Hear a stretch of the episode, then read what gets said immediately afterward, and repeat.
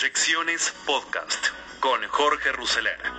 Economía, política, finanzas. Todo lo que necesitas saber para tomar las mejores decisiones.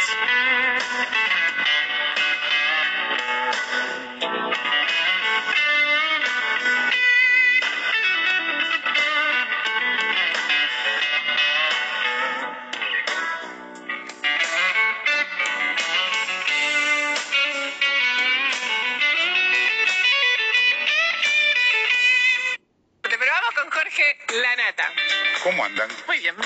Acá. Todo bien, todo bien. Bueno, la nata. Nos Sería... vemos- no nos vemos tanto nosotros. La gente capaz cree que nos vemos todo el tiempo. Yo a vos no te veo hace un No, nos montón. vemos un montón. Un montón. A Maru sí, pues estuvo en PPT la otra vez. Termina, PPT. Termina PPT, sí. Gracias a Dios. Eh, sí, nosotros nunca estamos. Yo, yo he tratado en general de no estar al aire en diciembre. Porque en diciembre hace calor, la gente está en otra cosa. Eh, un año me quedé porque el canal me pidió y me arrepentí, nunca más. O sea que de hecho el año que viene también vamos a estar de, bueno, abril en preproducción, en, en- en aire desde mayo hasta noviembre también. Porque ya está PPT 2021. Ya está PPT 2021 y tengo ahí el tema. Probablemente mantengamos la escenografía. No sé qué hacer con los soldaditos. ¿Por qué? ¿Ya, ya cru- No, ya sí, 2020? a ver. ¿Se van con la pandemia? No, porque viste que yo, en general he tratado de cambiar las cosas, pero me quieren matar cuando digo que quiero hacer otra cosa, porque claro, pegó mucho. Pero no sé, no sé, probablemente los, los mantenga, realmente no lo sé. ¿Y la caja? Perdón, ¿y la Sí, caja va a Sí, la caja sí. La caja sí. Y porque se viene la segunda ola, y ayer la OMS dijo que se viene la tercera, o sea, esto es una condena, es perpetua y accesoria, vamos a estar con esto años, o sea, acostumbrémonos. Y en Argentina, con pandemia o sin pandemia, capaz que igual seguimos adentro de la caja. Seguramente vamos a seguir dentro de la caja. Ahora se está empezando a vivir los efectos de algo que yo en su momento conté y que era separar la pandemia de la cuarentena. Ahora se está separando naturalmente porque el costo que esto tiene para el gobierno, que es quien manejó la cuarentena, es cada vez más alto. Entonces, bueno, está empezando a pasar eso. En realidad está empezando a pasar eso en el mundo. Lo que pasa es que acá fue peor. Pero, qué sé yo, sin pandemia, Trump hubiera ganado en Estados Unidos. A lo mejor hubiera ganado, porque Biden era de la Rúa, digamos, no tenía mucha posibilidad de ganarle, era eh, lo que había. Pero bueno, vino la pandemia, el tipo se manejó horrible y, y eso tuvo un costo.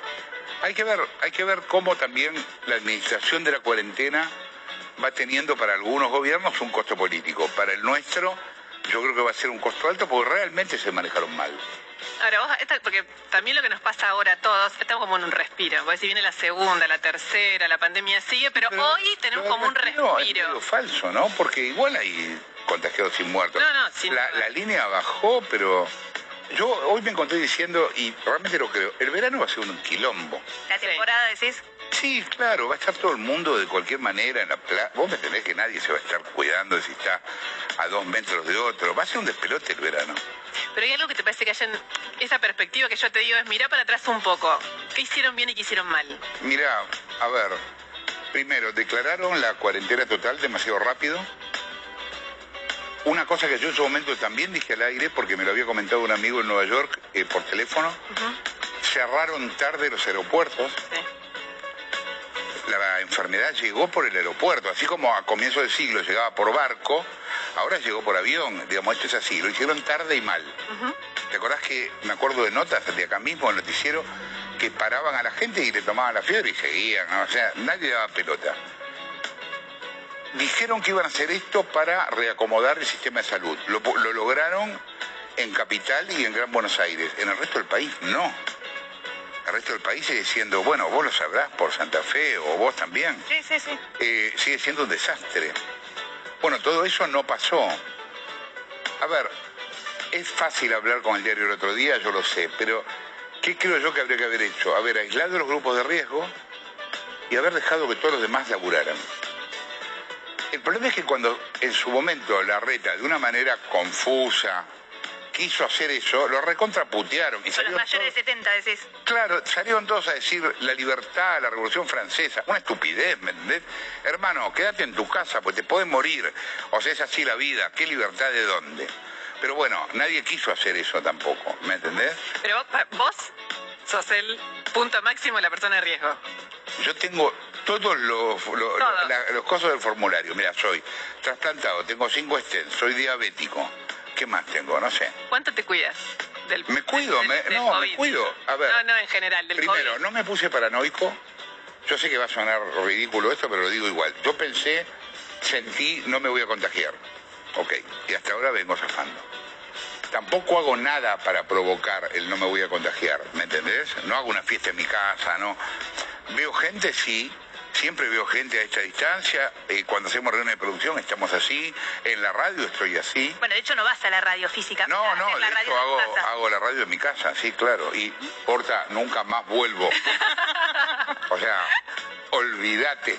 Bien. Eso, perdón. Perdón. No, No, por- aprovecho ese paréntesis porque eh, estás feliz sin salir de tu casa. O sea, vos podrías seguir así. No, no, sin salir completamente no, porque qué sé yo, he salido a comer últimamente y qué sé yo, y me gusta cada tanto. No, no, pero sin ir al espacio de laburo del estudio de la radio. Re, lo que pasa es que acá tengo que venir. Yo grabo, de hecho, en este estudio. Eh, pero no, no, me gusta venir cada tanto. Pero a veces es incómodo grabar las promos en mi casa, por ejemplo, Ah. porque caen 40 con un croma y qué sé yo. El otro día había actores, eh, había extras. Y ahí fue, mira, la primera vez que yo dije, uy, a ver si me contagio. ¿Ahí tuviste miedo? Ahí no miedo, pero me preocupó. Digo, "Mm, no hago más esto. Digo, no quiero más promos con actores. En todo caso, la tenemos como estrella invitada a Martina Perdiguero, que es mi asistente, que la hemos vestido de rusa, de todo. Y ahora va- para el programa que viene es genial lo que vamos a hacer. ¿Vas a- ¿Nos vas a spoilear algo del último PPT del año? Alguna cosa te voy a contar. ¿Y la vacuna? ¿Te la pondrías? Sí, claro, sí, ¿por qué no? No sé. No, sí, por supuesto, sí. A ver, eh, me parece que es loco estar especulando, sirve un 50, sirve un 90, un 92, ¿cuál me pongo? Me pondré la que compre el Estado argentino y... ¿La primera que llegue o vas a esperar que se vacune el No, si empieza el plan de vacunación y me toca, iré, ¿cómo no? Sí, claro, sí, no, no, no, no me da problema eso. Eh, Perdón, me parece mal si esa es la vacuna rusa que la garpen 20 dólares. Cabo, es la discusión bien, política pero es- Eso esa. es político, pero- cuando las otras cuestan 4.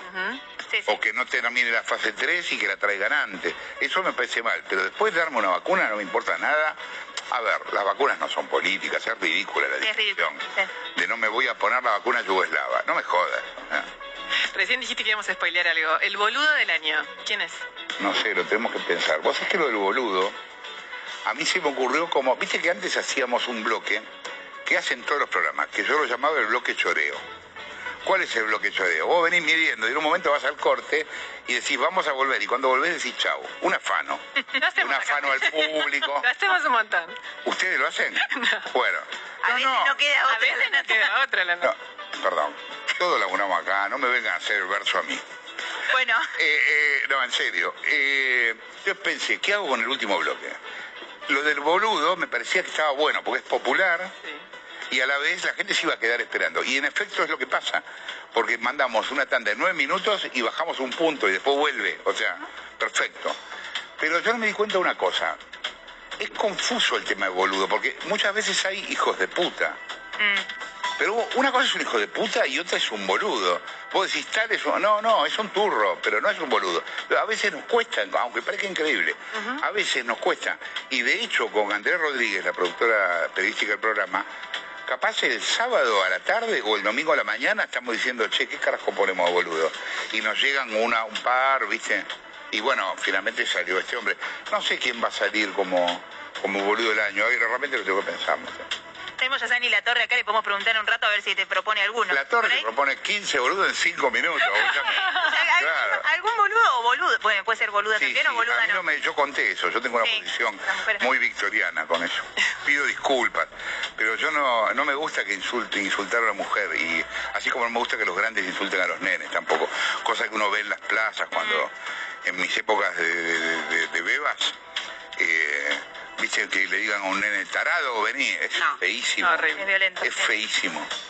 Igual ya no pasa. Cuando te entrevistamos en mayo, pues esto fue como, es como principio y fin de año. Claro. PPT, segundo programa fue Jorge Lana. venido vestido Papá Noel. te- Exacto. Y la caseta, la que terminabas vos. Lo vas a ver al aire. Bueno, Podría haber sido la consecuencia, la nata. Te tendríamos que haber- Nosotras seguimos, pero él, está- él se va, él se va, él se va a Uruguay cuando termine PPT. Pero una de las preguntas centrales, obviamente, siempre es el vínculo, el vínculo de Alberto con Cristina. ¿Vos les crees que no se hablan? Vos sabés que eso lo dice el turco Asís en la última nota. No, a ver, yo podría creer esa hipótesis si no tuviera algo de información. Y toda la información que nos llega es que en efecto no se habla. Entonces no puedo creer en esa hipótesis. Ahora, está bueno, es ingenioso como planteo, pero no, no es así.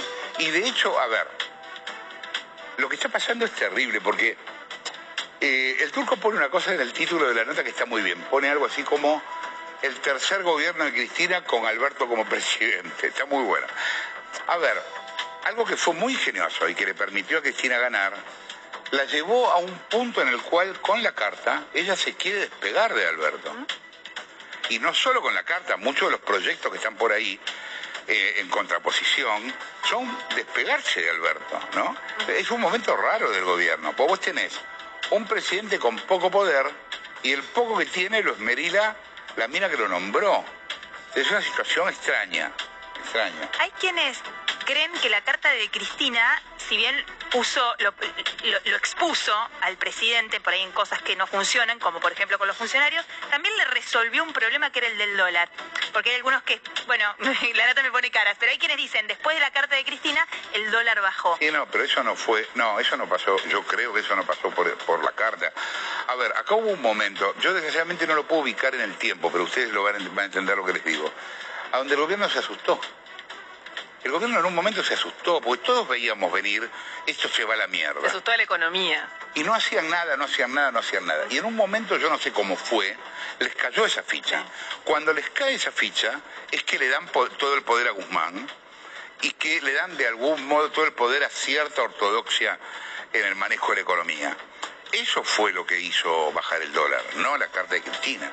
Pero vos en mayo nos dijiste que, te preguntamos esa relación. Sí. Vos dijiste, Alberto es el secretario de Cristina. Sí, sí, lo sigo pensando. Sí, ¿seguís pensando en lo mismo? A mí me da lástima decir esto, porque a mí me gustaría tener un presidente que fuera un presidente, pero yo no lo veo a Alberto con pasta de presidente, realmente no.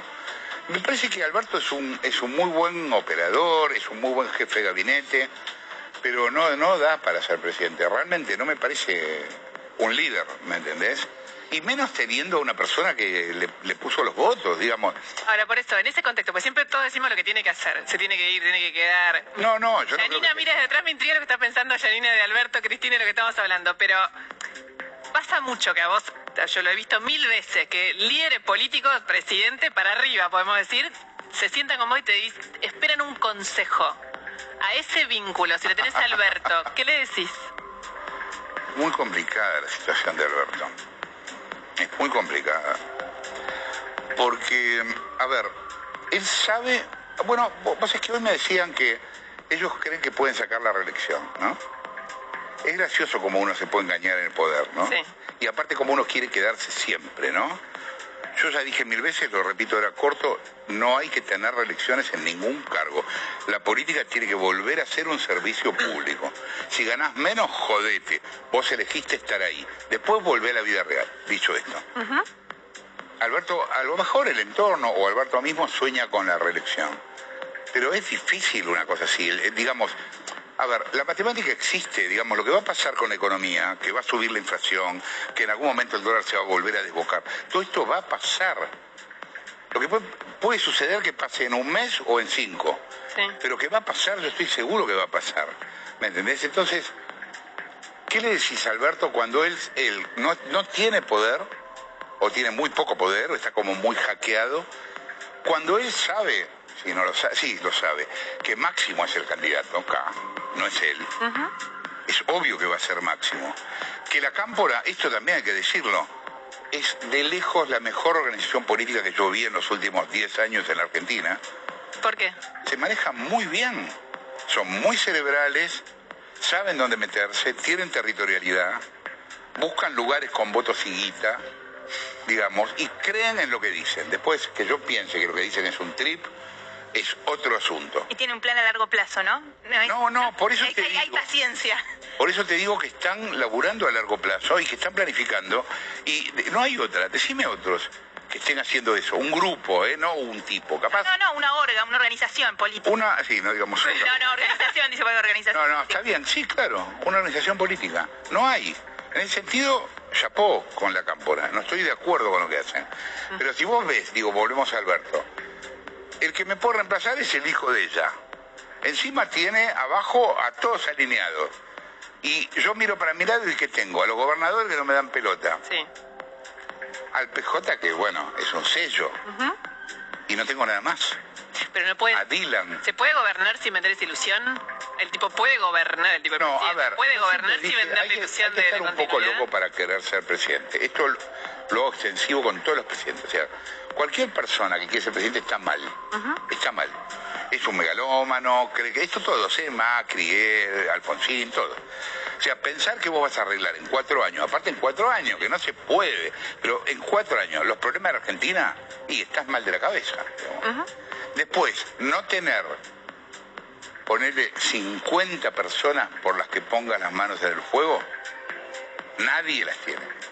También es delirante. Ir a tomar a un poder donde no sabes a quién carajo vas a poner. Pero alguien tiene en la vida 50 Bueno, personas para ¿sabes poner qué? las el manos que en los el tenga, el que los tenga y el que piense a mediano y largo plazo va a gobernar a Argentina mucho tiempo. Todavía yo no sé quién es, pero sé que eso va a pasar porque es la única manera, ¿me entendés? Bueno, mira, Alberto Fernández dijo este, ayer eh, en, en la entrevista que le dio a Tenoma y María O'Donnell una cosa que, que- que muchas veces te he escuchado decir, pasa que no sé si uno le cree a Alberto Fernández, que es que uno de los problemas de la Argentina es la construcción política en base a personalismos, seguir a personas y no construir un espacio político, un partido, o sea, donde tenga la fortaleza del partido político y esto de las aún los personas. espacios políticos tienen líderes.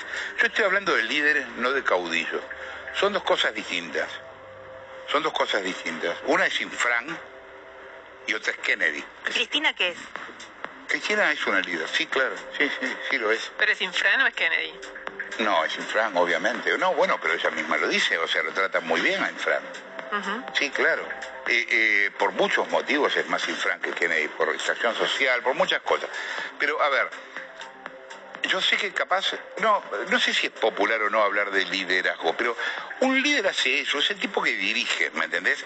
Capaz vos la gente que tenés a cargo no entiende lo que estás haciendo, pero vos estás mirando un poquito más allá. No es que seas un visionario, pero vos estás mirando toda la película y te das cuenta dónde querés ir. Y a veces eso hay que hacerlo, aún en contra de los deseos de la gente, porque vos sabés que va a ser mejor para ellos. Te puedes equivocar, obviamente. Pero bueno, obvio, Perón era un líder. Pasa que para eso necesitas apoyo popular. Estaba pensando en la tele. Vos podés pensar el mejor producto de tele, qué sé yo, PPT Box. Te fue bien en, en, eh, en el número. Digo, si el rating no te hubiera acompañado, ¿cuánto rating- lo podés bancar? Mira, yo, yo agradezco poder decir esto, porque yo hace, perdón por decir esto, pero nosotros hace 10 años, 10 años que en la radio tenemos el 40 y pico por ciento del total de las radios, una locura absoluta. Y hace 10 años que somos de lejos el programa político más visto de la televisión. Pero ¿sabés qué? Y ojo, ¿no? Vos lo sabés, a mí me preocupa el número. Pero yo quiero pensar alguna puta vez si el programa es bueno o es malo quiero que me digan el programa fue bueno o el programa es una mierda. ¿Me entendés? Porque nos acostumbramos a pensar como gerente de programación y somos periodistas, no somos gerente de programación. ¿Me entendés? Pero ya tenemos eso, nos taladrado en tanto la cabeza. Yo lo que me, yo, yo me conformo con esto, yo lo que pienso es, el programa mide, entonces, ¿qué me da eso a mí? Libertad. ¿Libertad para qué? Para hacer lo que se me cante en las pelotas, incluido irme del aire en este momento. ¿Me entendés? Para eso me sirve medir. Pero para todo lo demás me da igual. ¿Me entendés? Borges no vende libros. ¿De qué estamos hablando? ¿O vos pensás que Borges es bestseller? Por eso, pero digo, un presidente para hacer lo que lo que cree que necesita su país, tiene- necesita no, apoyo ver, popular, necesita poder. no, no es que un tipo llega a la mañana, se pone en el espejo, me voy a vestir de líder y se, y se va. Un líder surge de abajo para arriba, no es que el líder nace de arriba para abajo. Un líder tiene que convencer a la gente de que lo que quiere es bueno. Y le tiene que poder hablar. Y la gente le tiene que creer, le tiene que creer. Ahí está, es un punto clave. ¿Me entendés? Vos hablabas de la televisión. Mira, ningún medio más turro que este. Acá se nota todo. Sí.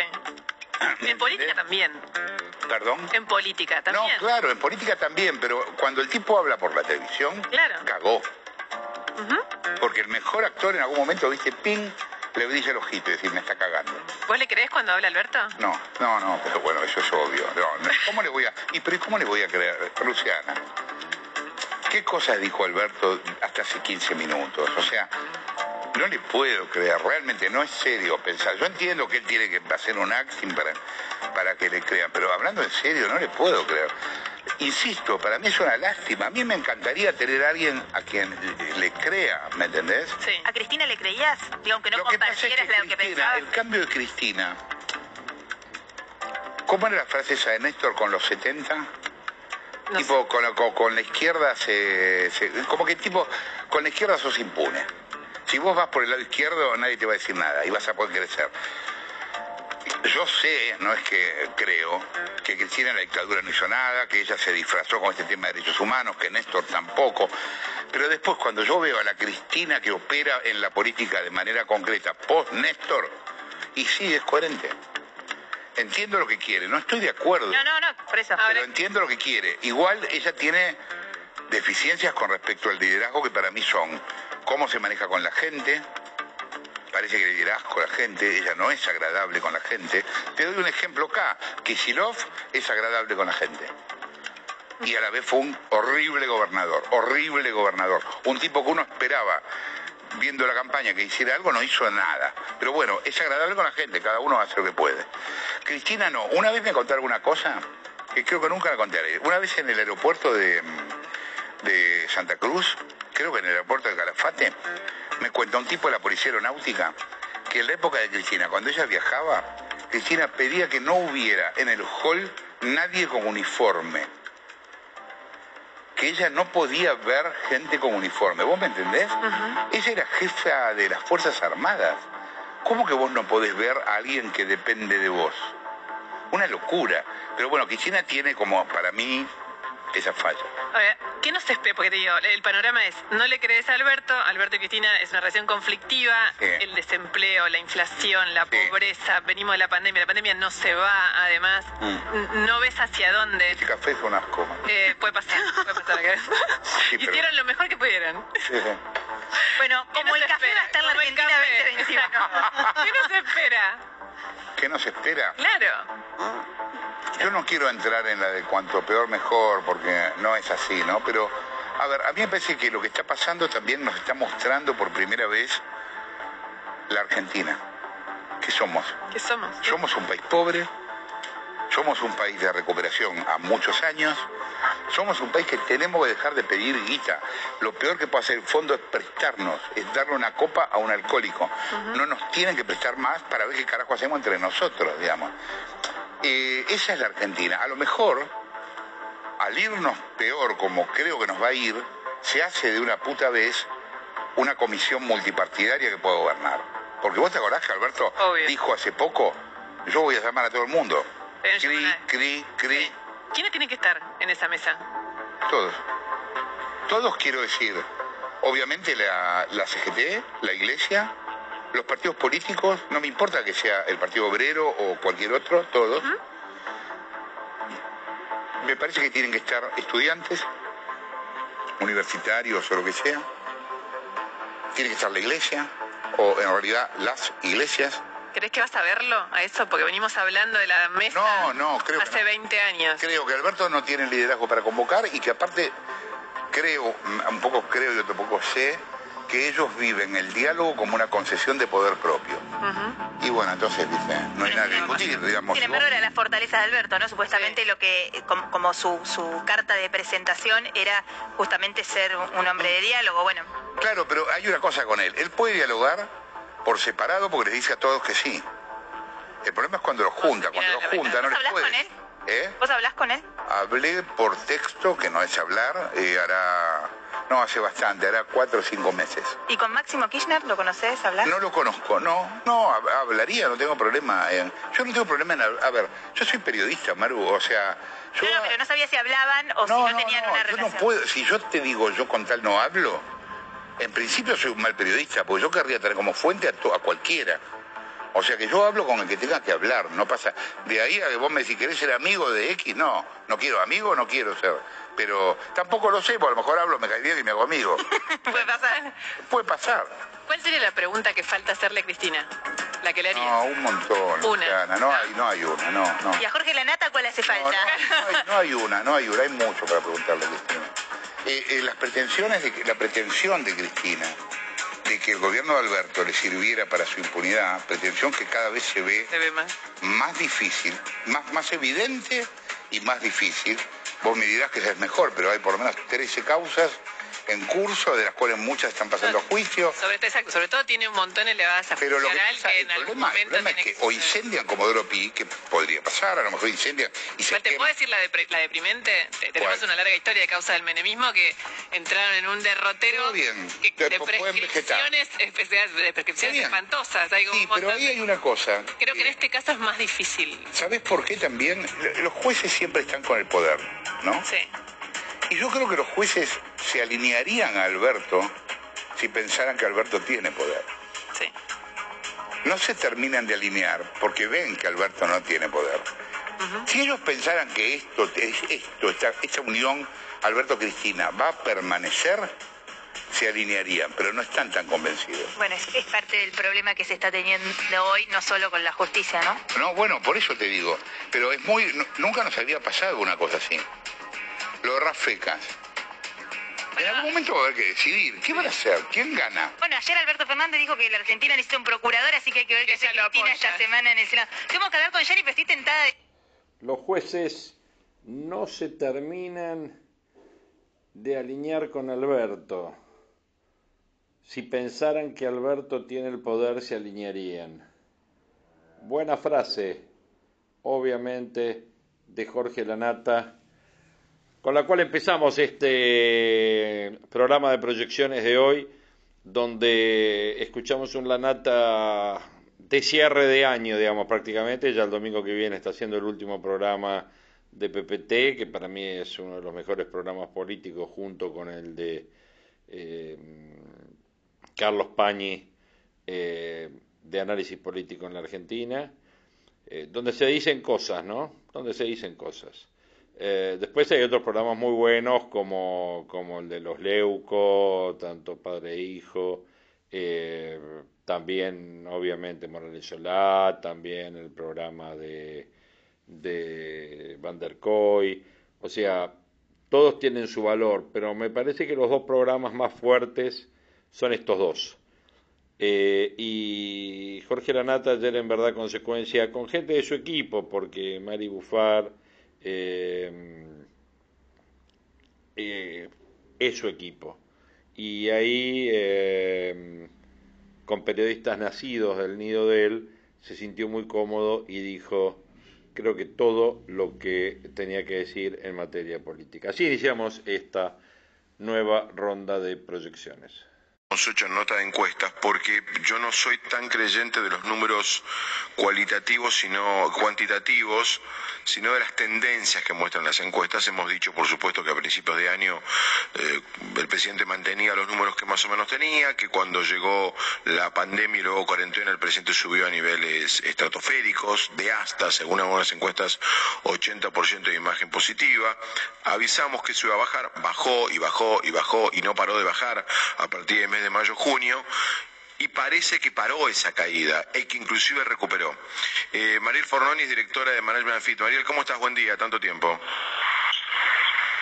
¿Qué tal? Buen día, ¿cómo te va? Tanto tiempo. Bien, muy bien, ¿cómo estás? Bueno, sí, un poco lo, bien, lo que vos planteabas es así, ¿no? Un poco lo que lo que tiene que uno mirar es un poco la tendencia y qué es lo que nos está mostrando la tendencia. Y así, tal cual como vos planteás, eh, el presidente arranca más o menos con 40 puntos de aprobación de gestión, que era un poco aquellos que lo habían votado. Obviamente, los tres meses de gestión eh, entramos en la pandemia, la cuarentena y demás. Ahí creció, en nuestros números estuvo cerca de 60, 58 para ser más precisos. Lo que sí tenía un nivel de aprobación muy importante era las medidas que tomaba en términos de la cuarentena y demás. Al principio, la primera medición de mediados de abril llegó al 90%, ¿no? Entonces, eso era muy alto y bueno, conforme fueron pasando los meses de cuarentena, eso fue decayendo. Hoy está en 40 puntos de aprobación, llegó a estar en 38. Es decir, que, a ver, perdió lo que había capitalizado con ese inicio de la pandemia, donde la gente había visto como un liderazgo del presidente que valoraba y que había crecido en aprobación fundamentalmente a partir de los que no lo habían votado, ¿no? Los que lo habían votado lo aprobaban, pero empezó a aprobarlo gente que había votado por otros candidatos. Eso es lo que se fue perdiendo y bueno, fue producto, me parece, en parte también de la prolongada pandemia y de los resultados en términos de la salud y producto de otro tipo de cuestiones, muchas de ellas políticas, ¿no?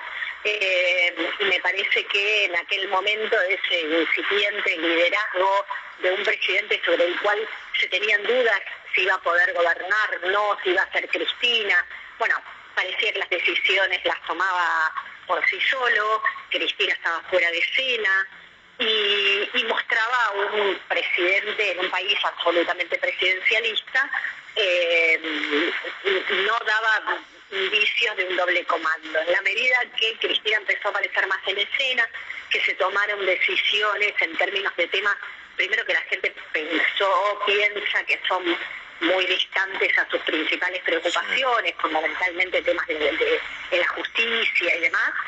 Eh, bueno, fue variando y esos seguidores nuevos, digamos, o, aprobadores de gestión nuevos, desaparecieron y hoy vuelve a tener ese porcentaje de gente que lo votó, que aprueba su gestión. El tema es que perdió lo que había capitalizado en un momento donde una cosa es tener 38, eh, 40 puntos cuando recién inicias, que bueno, que todo es como, ¿no? Eh, está empezando y otra cosa cuando la gente empieza a perder la confianza y además se pide resultados más urgentes. Ahora, María, va a eh, ser un año prácticamente de gobierno. Sí, no por qué dije María. Eh, Mariel, sí. Mariel, sí, no qué dije María. Eh, Mariel, la mejora esta de, este mes tiene que ver con, primero, que se calmó el dólar, el dólar es un tema que pone muy nervioso a, a los argentinos, y dos, que se levantó la cuarentena, por lo menos en el AMBA. Claro, Mira, primero hay que decir que lo que uno ve es que se frenó la recuperación, son dos puntos que está dentro del margen de error de la encuesta, o sea que también hablar de una recuperación es como un poco, ¿no?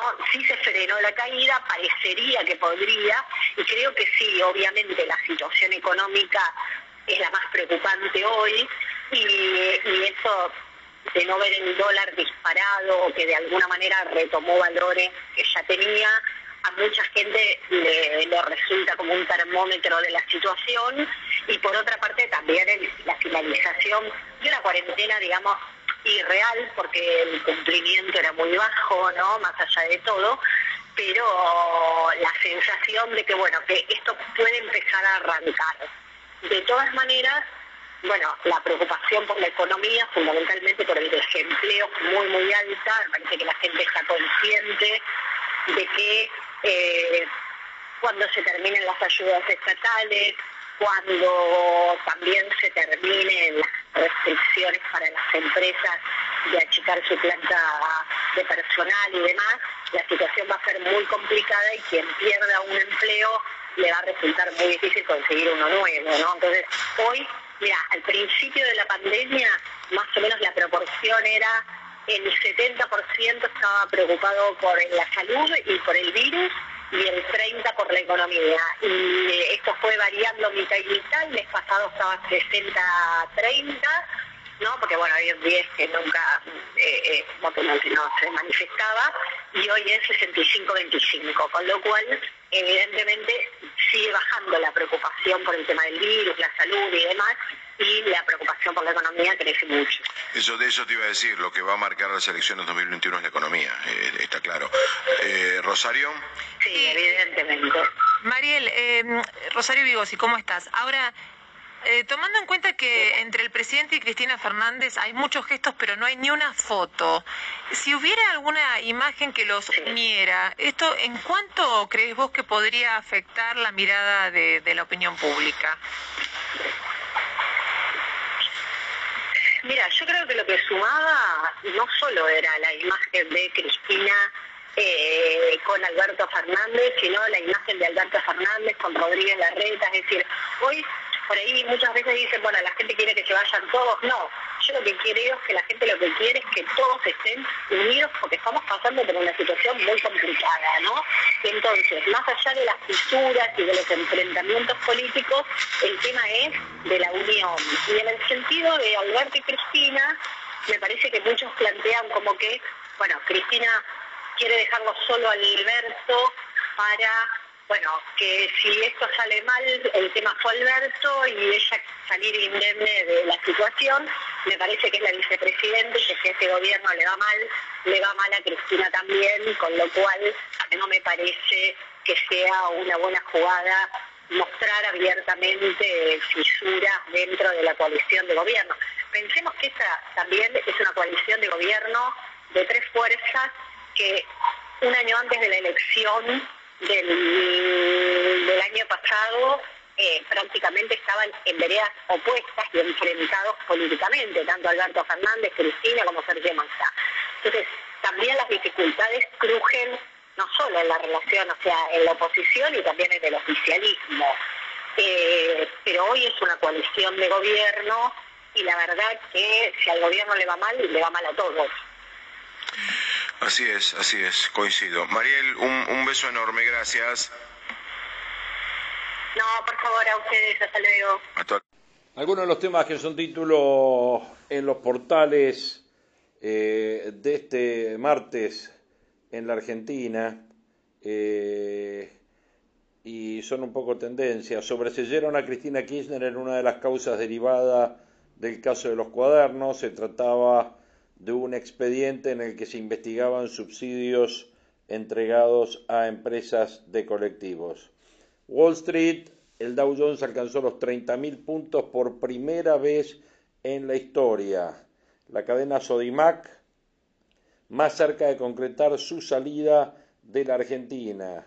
La euforia de Wall Street impulsa acciones y bonos argentinos. El inicio de la transición presidencial en los Estados Unidos y los avances de las vacunas animan a los inversores financieros. Los ADR argentinos suben hasta 5%. Wall Street revalida sus récords este martes luego de los importantes anuncios políticos en Estados Unidos. Por una parte, Trump anunció el inicio de la transición con el equipo de Joe Biden. Por otro lado, la elección de Janet Yellen como secretaria del Tesoro por parte de Biden da indicios de que planea actuar agresivamente para reactivar la economía del país más grande del mundo al poner al mando de su política económica a una expresidente de la Reserva Federal que no ha rehuido a los estímulos. Los mercados financieros prevén que con Yellen a cargo el departamento de Biden estará preparado el Tesoro para unirse a las políticas de la Fed de Jerome Powell de bajas tasas de interés por más tiempo con un gasto gubernamental ampliado y expansivo. El Dow acumuló una ganancia de 60% en los últimos ocho meses y anotó nuevos récords. Se acerca por primera vez a los 30.000 puntos. El referente gana este martes un 1%, 29.885. En ocho meses transcurridos desde el piso de precios de pasado 23 de marzo, el Dow acumuló una ganancia del 60%. Los agentes financieros sopesan una pronta reapertura de la economía gracias a los avances en el desarrollo de las vacunas contra el coronavirus a la vez que auguran una recuperación de la actividad y el intercambio comercial global con un nuevo gobierno que será propenso a una mejor relación con China. Joaquín Bagués, el director de portfolio personal, afirmó que con Biden vamos a tener una nueva relación entre Estados Unidos y China que va a ser muy importante para los emergentes porque dominan al mundo. Los ADR de empresas argentinas que se negocian en Wall Street en dólares registran ganancias de hasta 5% encabezadas por el sector bancario. IPF sube 3% para acumular una mejora del 60% en este mes de noviembre. Claudio Suchovicki se refirió a que el mercado no está viendo la foto de hoy, sino las expectativas de futuro no justifican los precios hoy lo que las compañías están ganando. Suben acciones y materias primas y cae el oro y lo considerado reserva de valor. El mercado está viendo el fin de la pandemia. Saber el final que va a terminar es mucho más importante que el resto de las variables y esto es lo que está festejando el mercado. Los bonos en dólares con ley extranjera tienen una suba marginal del 0,3%, mientras que el riesgo país cae 5 puntos a 1.370 puntos básicos. En el plano doméstico, la bolsa de Buenos Aires cotizaba con un alza en medio de un reacomodamiento de precios de Wall Street, subía 2,6% el Merval a 52.800 puntos. Eh, con respecto al tema inflacionario y con respecto al tema de abastecimiento, hoy en el Día de la Construcción el presidente amenazó con aplicar la ley de abastecimiento a los acaparadores. El presidente advirtió sobre la falta de insumos directamente, dijo voy a ser inflexible, lo anunció en el Día de la Construcción.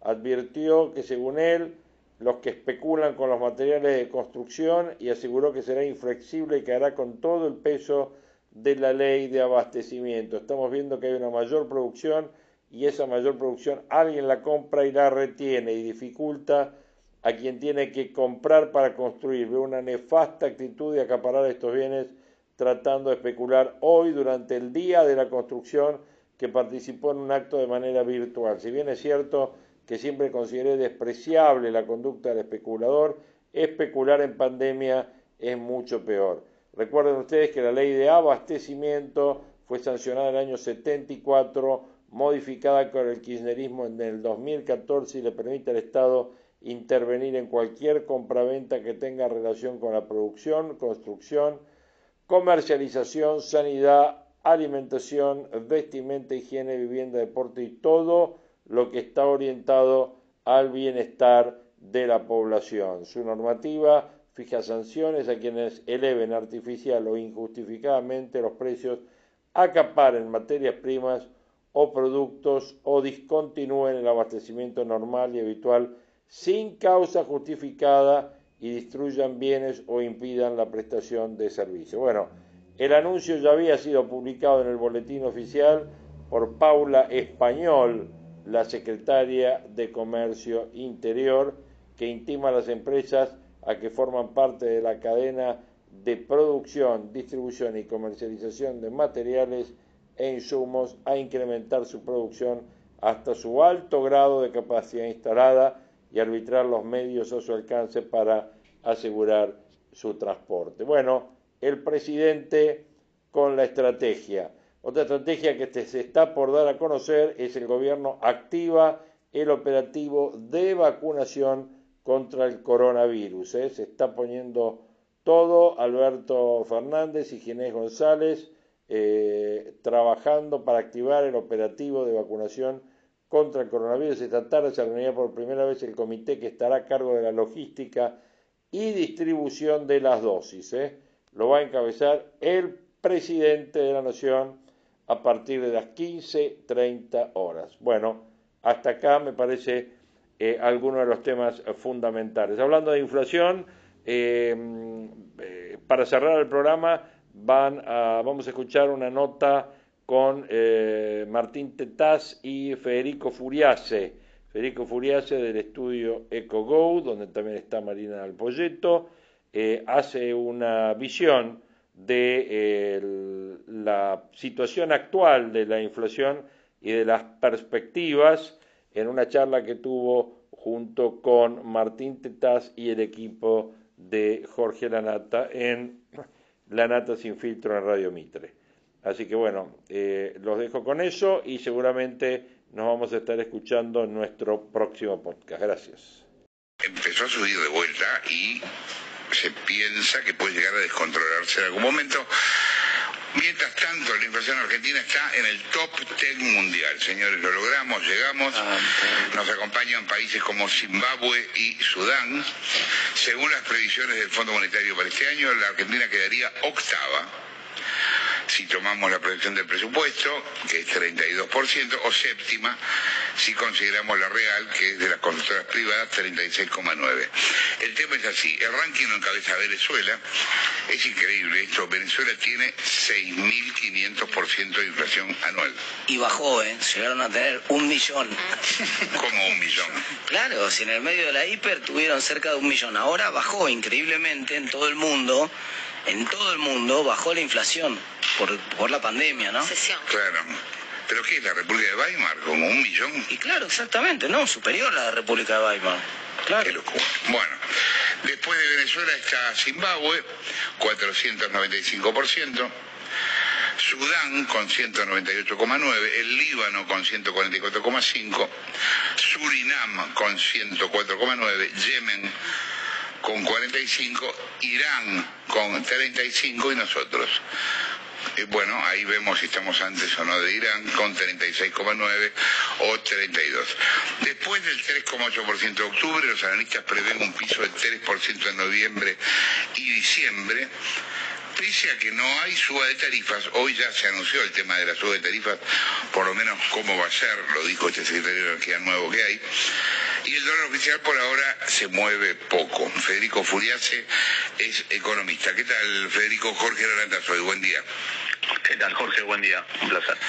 Bien, ¿qué va a pasar con la inflación? Bueno, eh, bastante en línea con, con, lo que venís marcando, ¿no? Hay una combinación bastante complicada que tiene que ver con, primero hay mucha inflación reprimida, mucha inflación debajo de la alfombra, porque tenemos un banco central que está vendiendo dólares para que el dólar oficial no se mueva más rápido, tuvimos el congelamiento de tarifas, que eso va a ir que sacándolo de a poco. La puja distributiva, es decir, los salarios están contenidos en este contexto recesivo. Moyano, digamos, está tranquilo. Después tuviste lo que tiene que ver con precios congelados por, digamos, la pandemia y que eso se va a ir desactivando de a poquito. Con lo cual, si bien la inflación se viene acelerando, eso se da en un contexto de emisión monetaria por el déficit que dejó la, pandemia, el déficit fiscal, caída en las reservas del Banco Central que está vendiendo para que el dólar oficial no se mueva más rápido, todo ese desequilibrio monetario está retroalimentando qué cosa, expectativas de devaluación. Por eso tenemos un dólar oficial en 80 y dólar financieros que van entre 150 a 160 con inflación reprimida debajo de la alfombra por el congelamiento de tarifas, los salarios que están tranquilos, el dólar oficial pisado. Eh, y además te diría efectos de segunda ronda que ya empiezan a jugar porque ya empezamos a tener aumentos en productos sensibles, ¿no? Como puede ser combustibles, prepagas, ojo con el precio de la carne, que en el último mes, eh, digamos, lo que es el, ganado en pie, tuvo un aumento del 15%, que se va trasladando más despacio a las carnicerías, en un contexto donde si bien la demanda interna no está tirando, lo que está tirando es la demanda de China, donde se empiezan a exportar eh, cortes populares, con lo cual pega directamente en la mesa de los argentinos. Así que estamos en un combo bastante complicado que combina eh, emisión monetaria por el déficit fiscal, todo eso va a generar inflación hacia adelante, efectos de segunda ronda por aumentos en, productos sensibles, materiales de, la construcción dio 7-8% de aumento en octubre, eh, tenemos el precio de la carne, prepagas un 10%, combustibles, y después lo que vos marcabas, a partir del año que viene el gobierno va a tener que empezar a mover tarifas justamente para empezar a achicar el déficit fiscal y la misión monetaria que está dejando la pandemia, con lo cual... ¿Vos coincidís con esa, esa gente que piensa que por lo menos va a ser un 50% el año que viene? Mira, sí, el año que viene tenemos básicamente dos escenarios. Si el gobierno logra acomodar las cuentas fiscales en el marco de un acuerdo con el fondo, y, logra achicar el déficit fiscal mucho más rápido de lo que tiene previsto el presupuesto, puede ir un escenario con una inflación en 40-45%. Se tiene que dar todo bien, achicar el déficit fiscal, que el mercado te acompañe, cerrar un acuerdo con el fondo, que el fondo ponga plata fresca en la reserva del Banco Central para achicar las expectativas de devaluación. Ahora, el problema es, que si algo falla en el camino, sobre todo cuando tenés una conducción política que no da un mensaje claro, bueno, obviamente tenés el riesgo de ir a un escenario donde la inflación va a un piso de 3, 3 y medio y con riesgo de acelerarse, ¿no? Porque tenés esta combinación de precios relativos atrasados, tenés que mover precios sensibles hacia adelante en un contexto de mucha emisión monetaria, huida del peso y alta brecha cambiaria, ¿no? Cuando tenés una brecha cambiaria tan alta, es decir, un dólar oficial en 80 y los financieros en 150, 160, ¿qué pasa? Las expectativas de los jugadores, el mercado, nosotros, los que, los que forman precios, el campo, empiezan a formar precios más cerquita del dólar financiero que del dólar oficial. El exportador se te sienta, no te exporta la soja. El importador ¿qué hace? Se lleva todos los pesos que pueda y le pide al central dólares al dólar oficial para importar. Entonces el gobierno ¿qué está haciendo? Torniquete a las importaciones. Pero eso también es inflación reprimida porque tenés desabastecimiento o el que puede importar lo hace al dólar financiero y lo traslada rápidamente eh, a la inflación. Con lo cual, a ver, si... diría que el gobierno, para resumir, o hace el ajuste por las buenas, es decir, hace un ajuste fiscal en el marco de un acuerdo con el fondo para evitar un fogonazo inflacionario y una devaluación descontrolada del dólar, o bien el ajuste que lo hace el mercado. Se acelera la inflación de todas formas porque se dice emitiendo para financiar el déficit y ahí tenés que terminar en una devaluación más rápida. Eh, te adelantaste justo a lo que te quería preguntar, pero digamos, lo que, lo que es probable que pase el año que viene es que el ajuste que el gobierno, en términos políticos, digamos que o lo disfraza o se niega a hacer, finalmente va a hacerse igual por la economía, es así. Exactamente. O el gobierno lo hace por las buenas, tenés parte del gobierno que entiende que tiene que hacer el ajuste fiscal, por eso tenés la negociación con el fondo, la señal de que van a aumentar tarifas, la señal de que se terminó el gasto COVID. Obviamente tenés otra parte de la política que da un mensaje político y trata de aislarse o separarse de este ajuste fiscal que va a venir. Uno puede interpretar la carta de Cristina en ese sentido. El gobierno entiende que tiene que hacer el ajuste para no ir a un fogonazo inflacionario entrando un año electoral y entonces hay jugadas políticas que intentan dar cierto mensaje. Ahora, si el cortocircuito político no permite que se avance en el ajuste fiscal, bueno, el riesgo es tener un fogonazo inflacionario porque se acelera la inflación, eh, retroalimentada por la emisión monetaria, el déficit fiscal, la inflación reprimida, el ajuste de precios relativos, el aumento en la brecha cambiaria, y eso te puede complicar aún más. La buena noticia es que el gobierno tiene todavía margen para evitar ese fogonazo inflacionario. Lo que pasa es que tiene que pagar el costo político, un gobierno peronista, entrando un año electoral, de acomodar las cuentas fiscales, lo cual implica subir tarifas, recortar el gasto COVID, no, eh, digamos, impulsar el gasto en obra pública entrando al año electoral.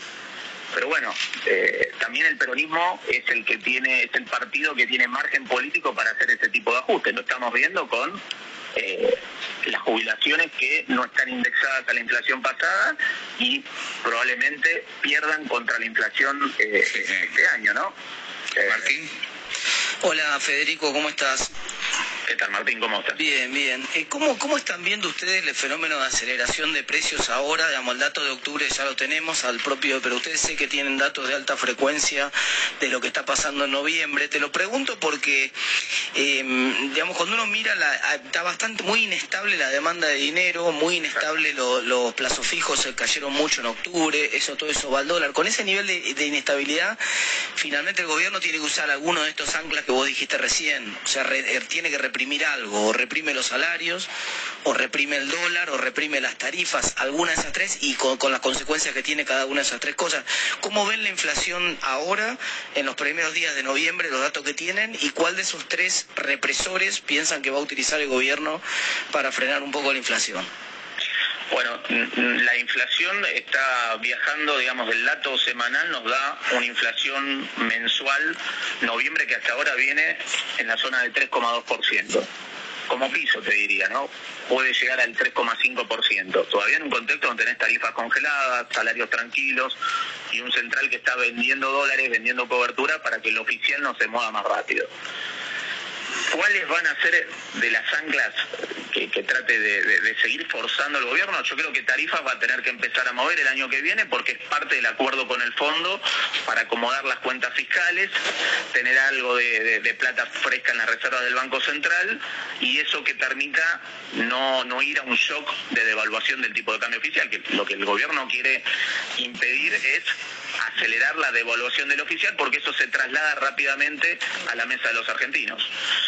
Porque con los importados no lo puede hacer, porque ya tenés precios dolarizados que viajan al 8 o 9% mensual, precios libres que viajan al 4 o 5% mensual, lo que pasa es que tenés tarifas, salarios y los precios controlados que van muy por debajo del ritmo de 3.8. Yo creo que entonces el gobierno va a seguir tratando de pisar el tipo de cambio oficial con instrumentos que tienen mucho costo, ¿no? Porque está vendiendo reservas, vendiendo futuros, colocando deuda en pesos indexada al dólar porque además del déficit fiscal y la emisión monetaria para abastecer el déficit, tenés que renovar una bola de vencimientos de pesos que le vencen al gobierno eh, semana tras semana y ahí el gobierno no le queda otra que colocar instrumentos atados al dólar, porque el mercado lo que quiere son instrumentos que lo cubran de una devaluación del oficial, cuando tenés el oficial en 80 y el financiero en 150.